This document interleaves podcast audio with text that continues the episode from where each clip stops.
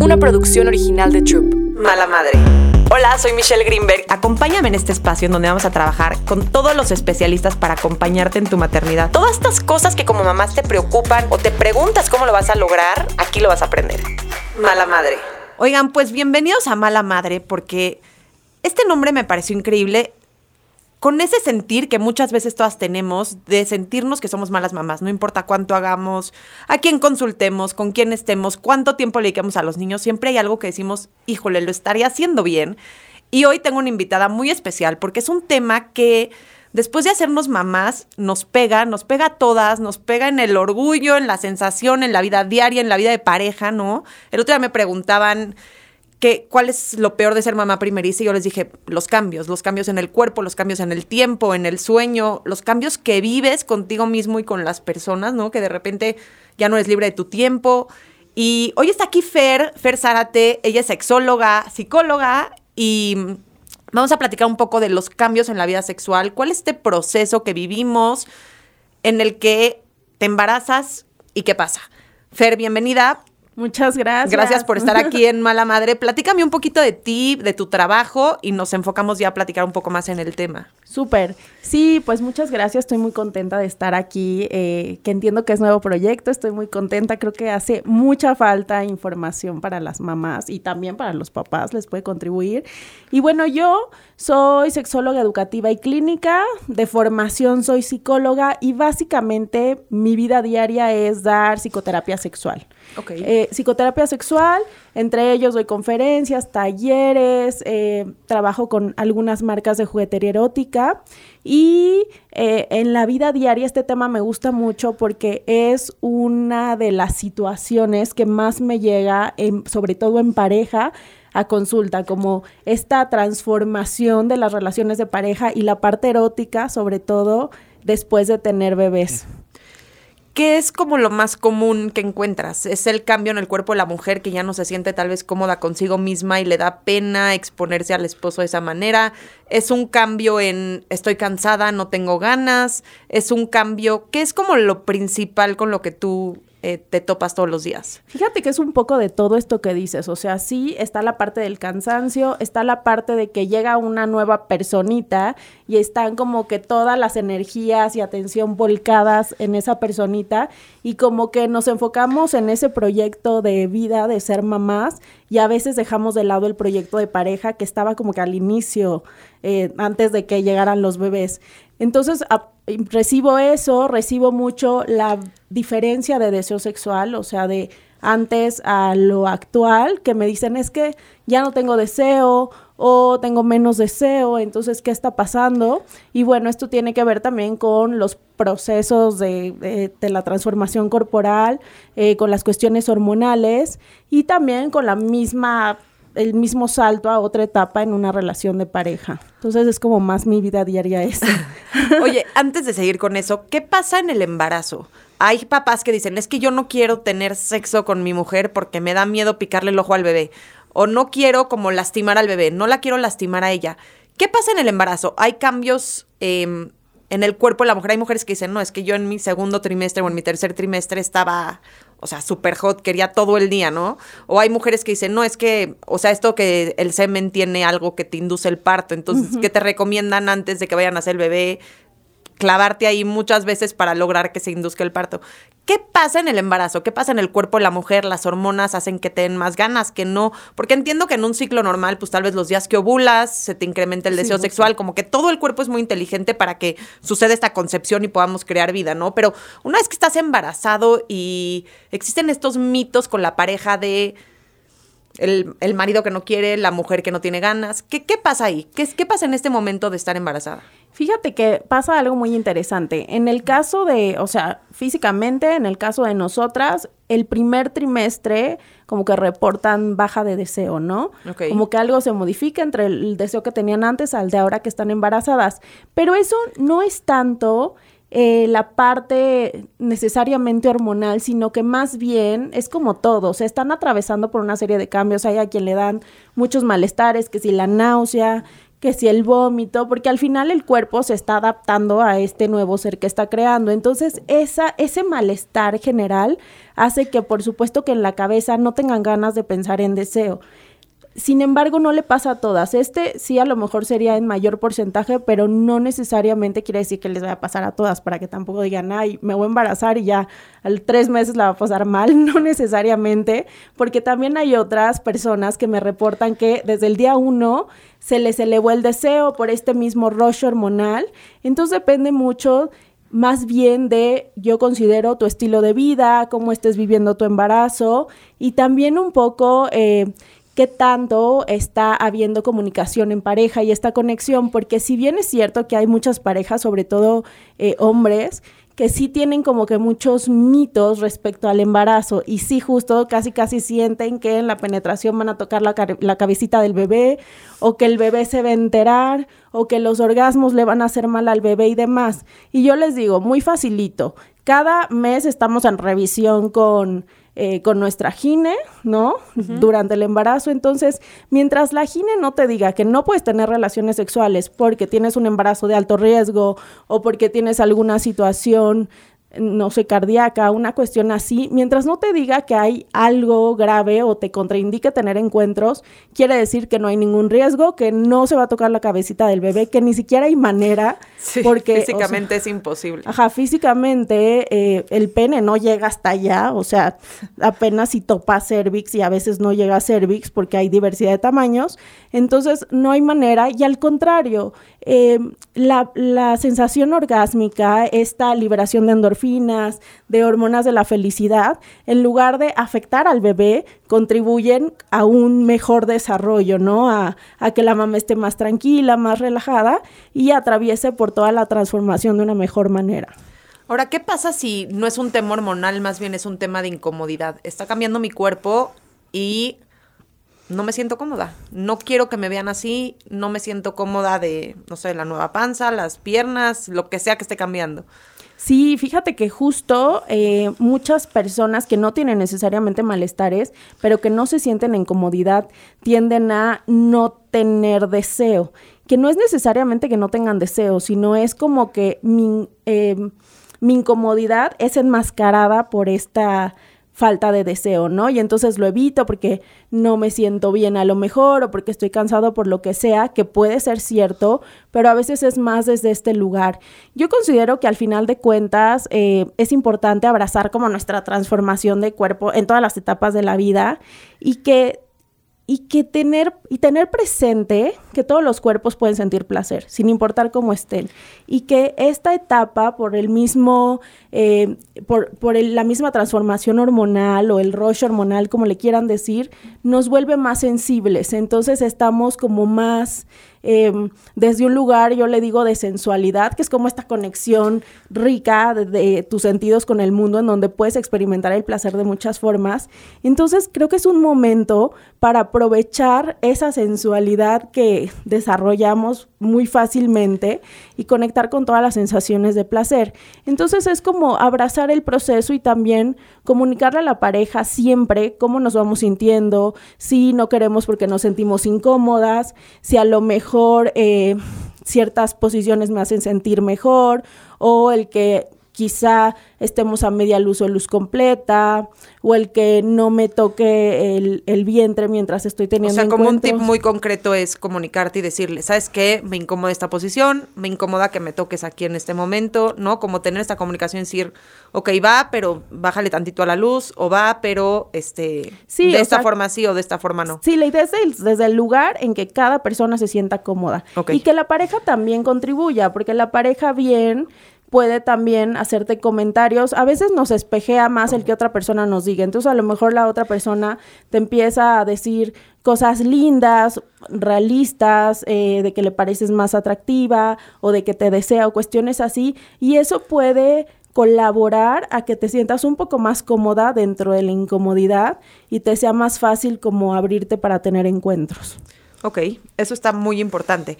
Ahora, eh, a las mujeres, como dices, el primer, el primer trimestre, por este tema hormonal, la mayoría te reporta que no tiene tantas ganas. ¿Qué pasa en el segundo y en el tercer trimestre? Generalmente en el segundo es como que transe, vuelve, cambia la balanza, o sea, es como todo el deseo se incrementa porque ya el cuerpo de alguna manera ya se adaptó estos tres meses y entonces ya siente como la euforia. Que también aquí depende de cómo se sienten, o sea, si te sientes bien con tu cuerpo, si no te importa tanto eh, el subir de peso y demás como algunas otras personas les puede importar, si te sientes en comodidad, se dejan ir, o sea, incluso eh, quienes tienen este incremento de deseo sexual refieren a haber experimentado los mejores orgasmos de su vida. ¿Embarazadas? sí, justo el cuerpo está más sensible.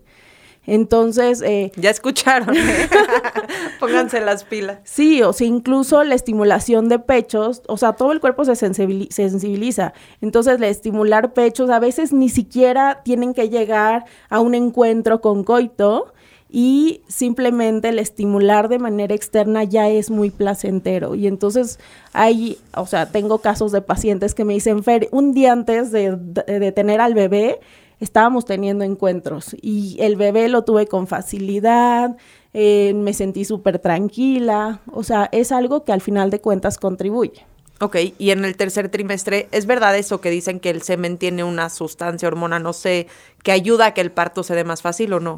Fíjate que hay una, hay una corriente que habla del parto orgásmico y justo esa corriente refiere que es importante que tengamos encuentros eróticos, justo en realidad en todo el embarazo, pero que más cercano a que tengamos al bebé, porque sí el semen contribuye a esto, pero también no hay como que estudios, este, muchísimos estudios científicos al respecto, entonces no hay como algo que nos haga decir sí, 100% es esto, o sea, los que hay refieren que sí, que contribuye al parto, a una facilidad de parto eh, ya que pues se la pasen mejor, a que no estén así como que muchísimas horas en trabajo, sino que sea como que más fácil, pero tiene que ver también eh, con esta parte de que el orgasmo es... Eh, nos ayuda a estar en relajación, felices, y entonces por supuesto que eso ayuda al parto. Ahora, ¿hay posiciones que no están recomendadas ya cerca de que vayan a ser el bebé o no hay ningún tema?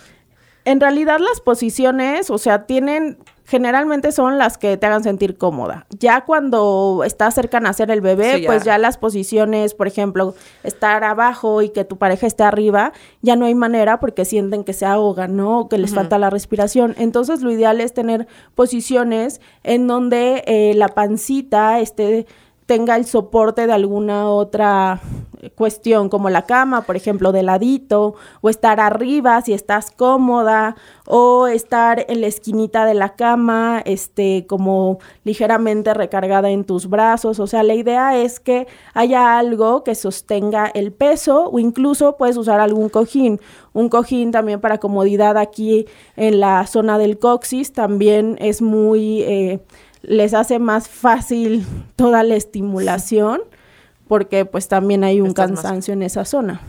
¿Cómo piensas, o sea, el principal motivo para disminuir o incrementar el deseo sexual, crees que es hormonal o muchas veces es como la mente y el poder que tienes sobre la incomodidad o realmente es como un tema de, ¿sabes qué? Las hormonas las traigo en el cielo, tengo ganas y aquí está. Es que hay un tema muy interesante con el deseo. Eh, nos han enseñado que el deseo tiene que ser de cierta forma y que se ve de cierta forma y se siente de cierta forma y todo es una mentira. Entonces casi, todas las creencias que tengan del deseo en este momento desháganlas.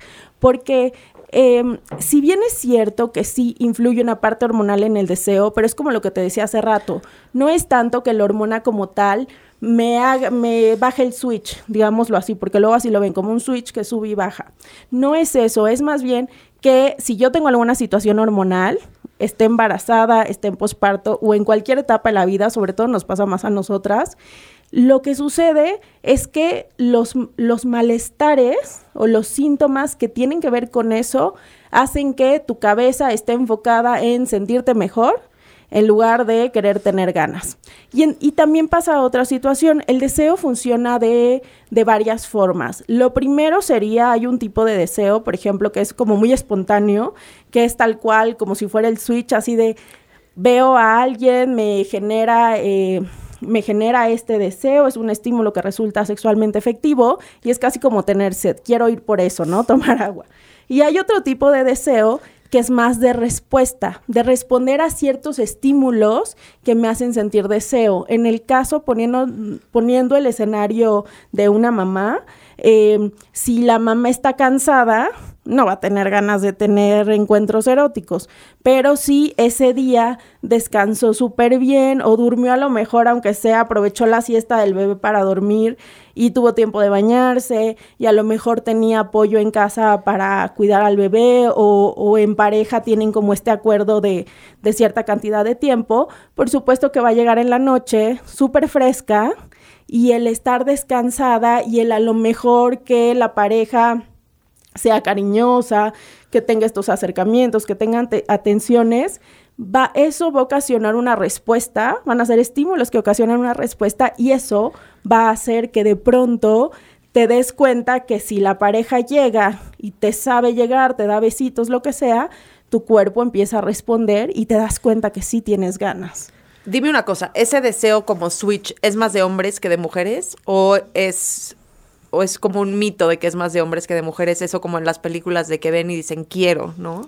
Sí, es un mito. O sea, en realidad, eh, como te decía hace rato, es como todas estas creencias que tengo de, deseo, hay que destruirlas, porque hay como también esta creencia genérica de que los hombres tienen más ganas que nosotras y no necesariamente es cierto. Y creo que los últimos dos años han comprobado eso, porque la mayoría de las personas que llegaban a consulta por baja de deseo eran ellos. Entonces, como que se invirtieron los papeles.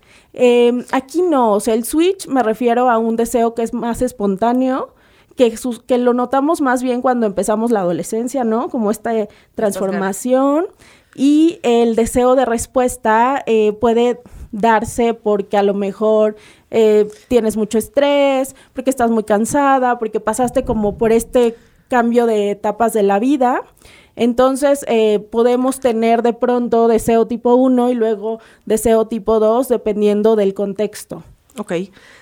Ahora ahí te va un tema que es súper recurrente con las mamás que yo trabajo. El bebé duerme en el cuarto, ¿no? Entonces, como que la habitación, el cuarto, llámale como tú quieras, es el lugar donde comúnmente existen estos encuentros, ¿no? Entonces mucha gente dice, pues ponte creativo. ¿Qué es ponte creativo? No, pues vete a la sala, vete al sillón, vete al closet, hazle como puedas, ¿no? Mucha gente dice, no, es que tener estos encuentros enfrente del bebé o junto al bebé hay gente que hasta lo dice que es como una forma de abuso sexual, ¿no? O sea, como que el niño, aunque esté muy bebé y no se dé cuenta, pues está como en unas cosas, no sé, eso tú me dirás si es verdad o no es verdad, pero em, cuando el bebé duerme en tu cuarto, que la realidad es que yo que soy especialista en sueño infantil, los primeros meses sí lo recomiendo, más que por mí, por la Academia Americana de Pediatría, por un tema de seguridad, por un tema de muerte cuna, que pasa después de los primeros meses.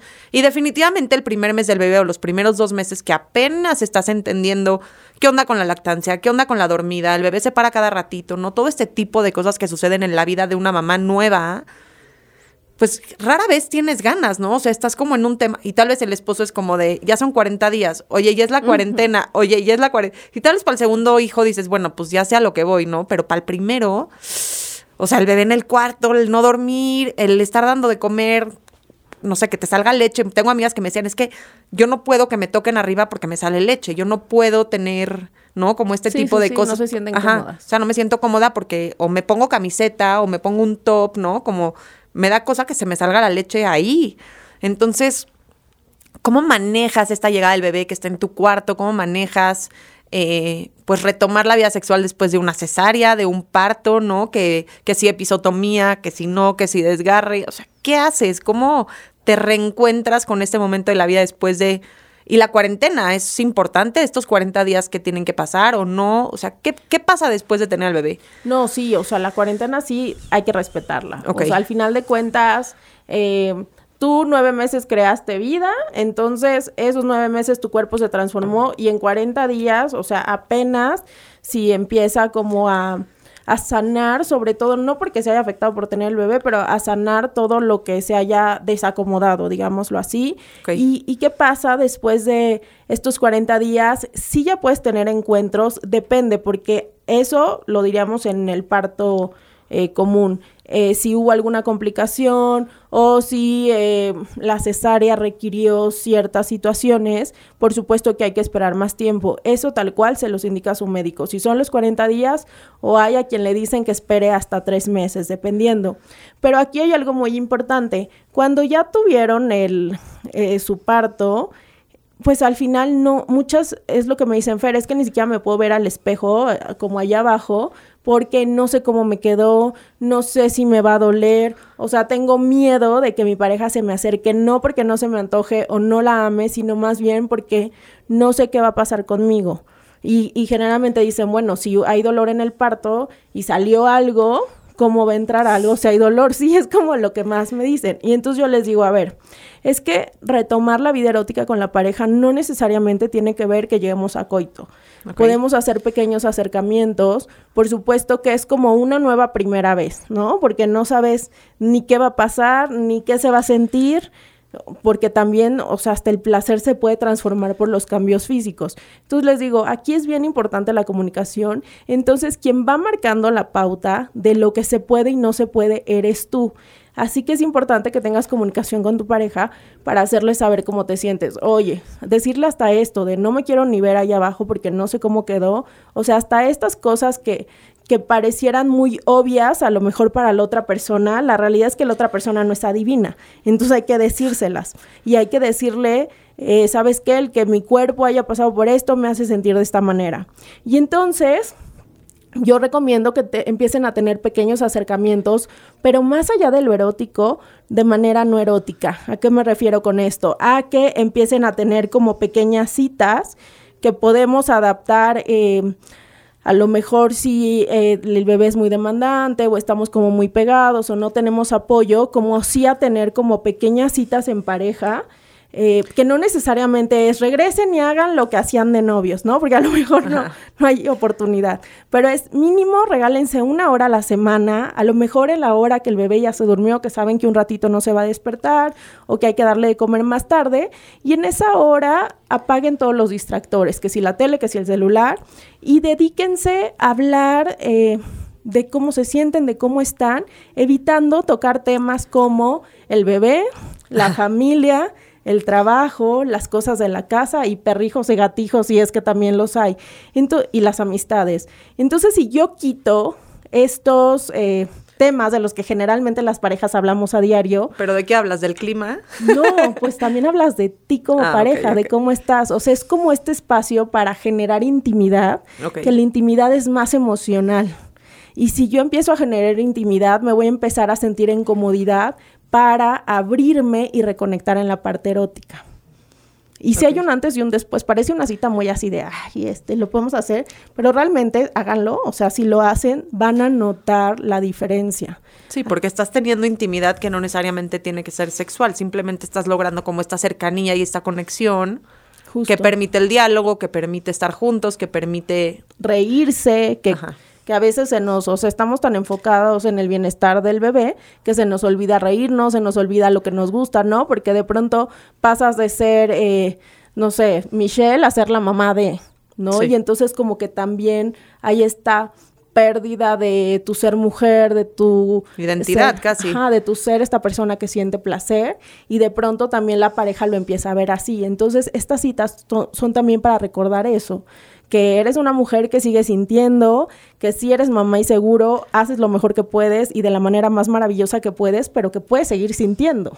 Sí. Y puedes y puedes regresar a este proyecto de vida que eh, por el que te casaste, te juntaste o lo que sea, que es el más importante, el proyecto de vida de pareja, y ya luego viene el de ser papás. Entonces, como en todo proyecto de la vida, hay que invertir tiempo. No, totalmente. Y más sin olvidarte quién eres tú y la razón por la que estás ahí, ¿no? Porque después se va perdiendo, como que a veces los días de tener un recién nacido son medio nublados, o sea, no, no ves ni la hora ni el día, ni sabes en dónde estás viviendo y sí, hay mucho chance que eso suceda. ¿Qué pasa cuando algún papá decide, porque me pasa muchísimo, o sea, de repente me dicen, no, es que eh, mi esposo tiene un año que no se me acerca y hasta duerme en otro cuarto, y unas dicen, no, pues es que tiene a otro, ¿no? Porque he hecho como dinámicas en, en Instagram, en mi red social, Y mm, yo creo que va a veces mucho más allá de la infidelidad, ¿no? Yo creo Sí, que es, un como tema... Un mito, de hecho, lo de la Ajá. infidelidad. O sea, yo creo que es un tema más como, a ver, hay mamás que me dicen, es que yo saqué a mi esposo de mi cuarto porque yo quería dormir con mi bebé. Y hay otras mamás que me dicen, es que mi esposo salió del cuarto porque él quería descansar, porque él tenía que trabajar para que yo durmiera con mi bebé.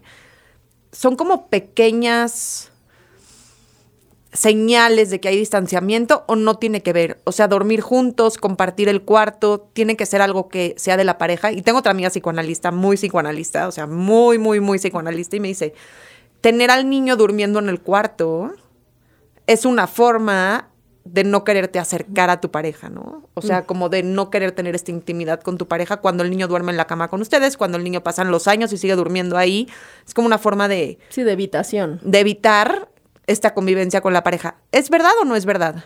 Mira, a mí me parece que sí no hay que sacar a la pareja de la habitación y tampoco la pareja tendrá por qué salirse porque al final el bebé es de ambas personas. Entonces ambas personas lo crearon, ambas personas son un equipo para eh, salir adelante con el llanto y demás y también salirte de la recámara es como dejar sola a la, a la mamá, ¿no? Y si de por sí socialmente es como te vuelves mamá y, y pareciera que la vida que se transforma es la tuya y la del papá no, porque a lo mejor el papá sigue haciendo su vida, se va a trabajar, este se puede ir con sus amigos y demás, y tú le puedes pensar más por cómo estamos educadas, o sea, no quiere decir que, que sea malo, ¿no? Cada quien decide como materna, pero de pronto como que a la mamá le es más difícil dejar al bebé y entonces eh, se empieza a transformar hasta su vida social, ¿no? Y pareciera que se quede en casa. Entonces yo considero que aquí sí ambas personas necesitan estar en la recámara porque ambas personas son un equipo. Eh, ¿Qué pasa? Sí, a lo mejor si está el bebé, por supuesto que no podemos tener encuentros eróticos ahí. Podemos a lo mejor, si sabemos, como les decía, decía hace rato, que el bebé duerme una hora seguida, o, o no sé actualmente cuánto duerman, tú eres más experta en eso, pero si sabemos que hay un momento en que duerme un buen, a lo mejor nos salimos a, lo- a otra área de la casa o otra recámara a tener encuentros. No necesitas tantísimo tiempo para tener encuentros y es un espacio de conexión para ti.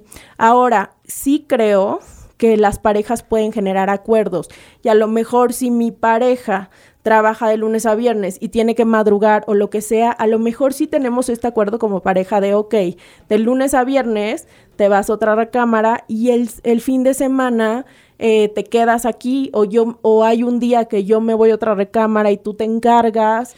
Eh, o sea, sí creo que puede haber esos acuerdos y estos acuerdos pueden ser en pro de nuestra vida erótica. Porque es verdad que si una mamá está descansada o al menos un día duerme bien, que es lo que yo les recomiendo, que se tomen como una hora muerta a la semana, eh, en donde a lo mejor me van a decir, Fer, es que diario es irreal, pero entonces yo les digo, a ver, hay una, alguna manera que tomes media hora, una hora muerta a la semana, en donde hagas lo que quieras menos pendientes y generalmente se duermen.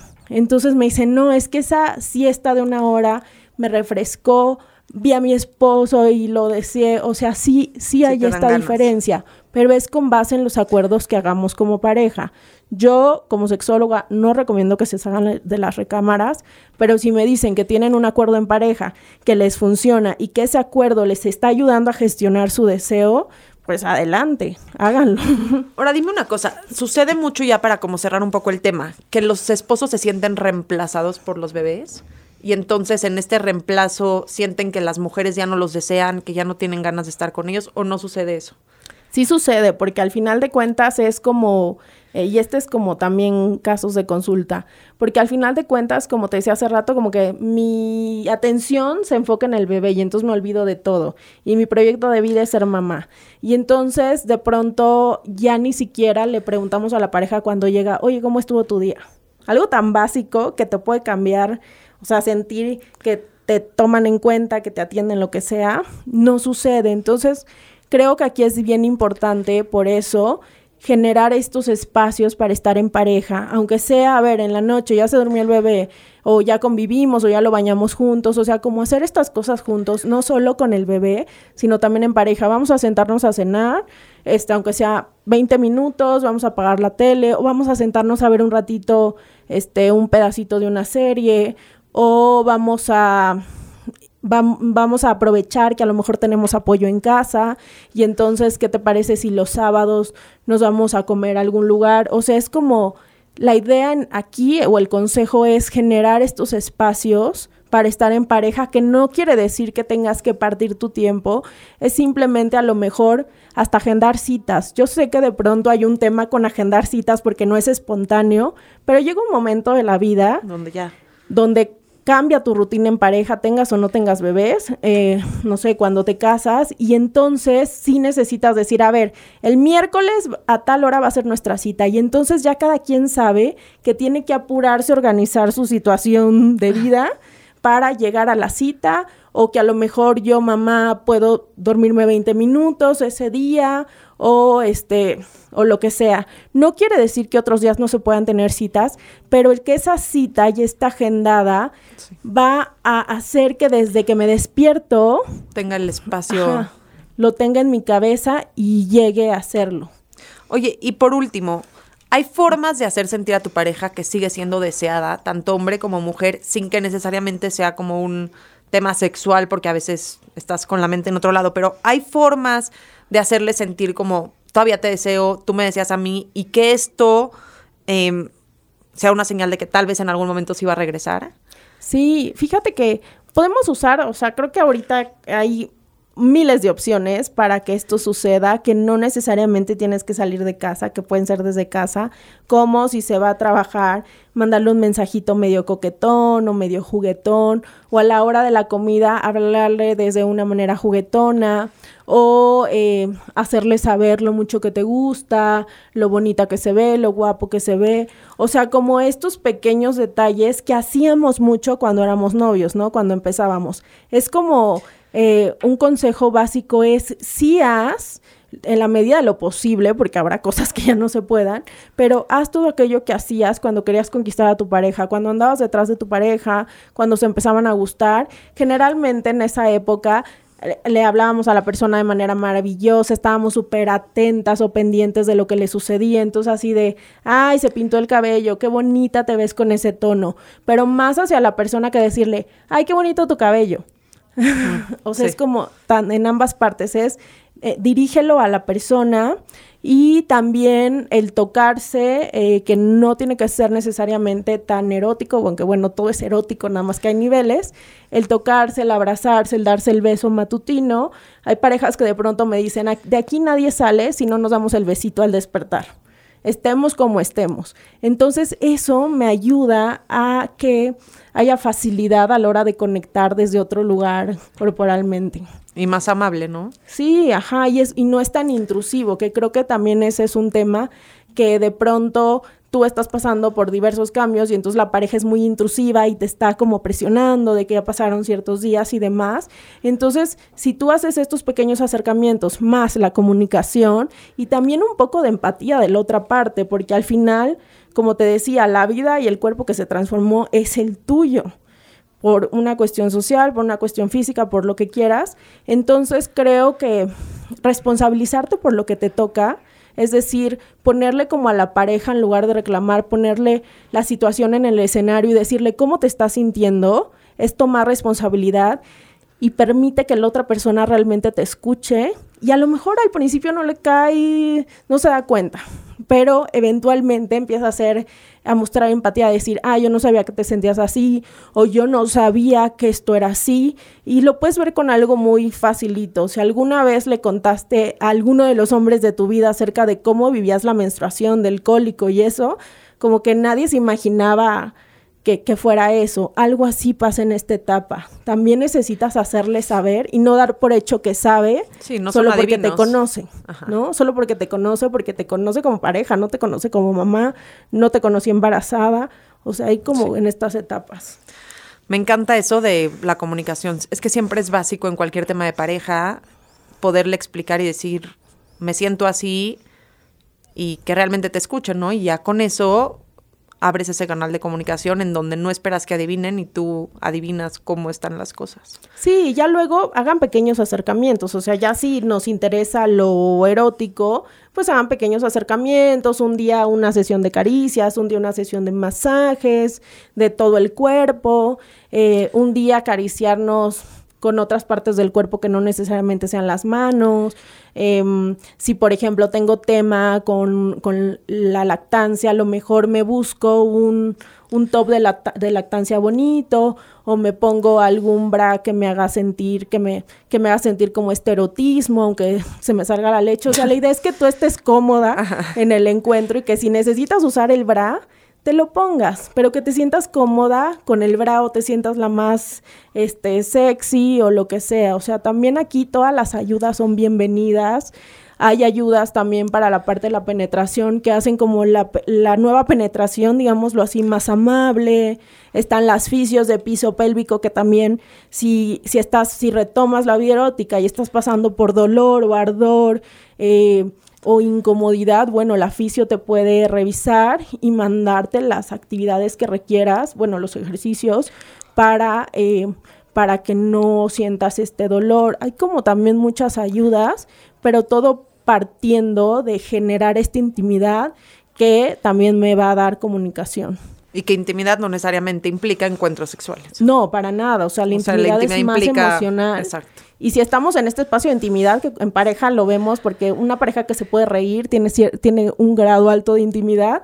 Si tenemos esta intimidad, vamos a poder hablar de lo erótico. Nos va a ser más fácil decir, oye, me siento así o, o me da miedo. Es una nueva primera vez, me da pánico, no sé cómo estoy, este, vamos al doctor o lo que sea entonces vamos a poder abrir las posibilidades de placer. Totalmente. Fer, ¿dónde te encuentran? Estoy en todas las redes, que sería que Instagram, Facebook y Twitter, como arroba sexóloga Fer, con Z al principio en lugar de S. Ah, sexóloga con Z. Ajá. Ah. Sí, para que no nos banee Instagram. ¿Ah, sí? ¿En serio? Sí. No, no me había imaginado eso. Bueno, pues si tienen alguna duda, quieren retomar, empezar la comunicación, em, la intimidad en pareja, no saben cómo, contacten a Fer, tiene mucha información, da eh, consultas por si quieren ir con sus parejas, solitos, no sé cómo sea el proceso ideal, tal vez alguien empieza solo, alguien empieza en pareja, se va... Como se sientan cómodos, o sea, es como, hay quien llega en pareja, en pareja son un equipo, entonces como que estamos en el mismo canal y como que sentimos eh, que vamos juntos y a veces eso acelera los procesos, o hay quien todavía no, no quiere eso, quiere llegar en, en soledad y ya, pero de todas formas les dejo experiencias para hacer en pareja, o sea, vayan de manera individual o en pareja, hay experiencias individual para la parte del autoconocimiento, porque también a partir de eso puedes crear más para tu vida erótica y dejo también una parte experiencias en pareja. Qué padre, me encanta. Y pues si quieren dormir para poder estar bien, sí, duerman. Eh, yo les ayudo. A mí me encuentran en arroba Sleep Coach México, ayudo bebés a dormir niños a dormir, lo cual resulta mamás, papás descansados, con ganas de encontrarse con sus parejas para citas, para salir, para convivir, para platicar, porque pues una vez que duermes y que tu bebé duerme, como que todo empieza a fluir, ¿no? Sí, claro. Y pues gracias, gracias por estar aquí, Fer, gracias por acompañarnos, por darnos toda esta información, que estoy segura que muchos mamás y papás que están viviendo eh, estos momentos, seas de parejas del mismo sexo, mamás solteras, papás solteros, todos pasan por un proceso de cambio a la hora de que llega un bebé nuevo a la familia y entonces saber en dónde estás, qué está pasando y también entender que es un tema temporal ayuda mucho como a sentir esta paz de saber, estoy en esto ahorita, pero también va a pasar y va a llegar un momento en donde voy a estar en otra cosa, ¿no? Sí, justo. Sí, la, las malas épocas o complicadas no duran para siempre. La buena noticia. Y pues quédense aquí porque vienen más capítulos de Mala Madre, en donde vamos a poder tener más especialistas, más pláticas y más temas que están hechos para identificarnos y entender que todos estamos pasando por procesos similares. Gracias. Gracias, Fer. Mala Madre. Una producción original de Troop.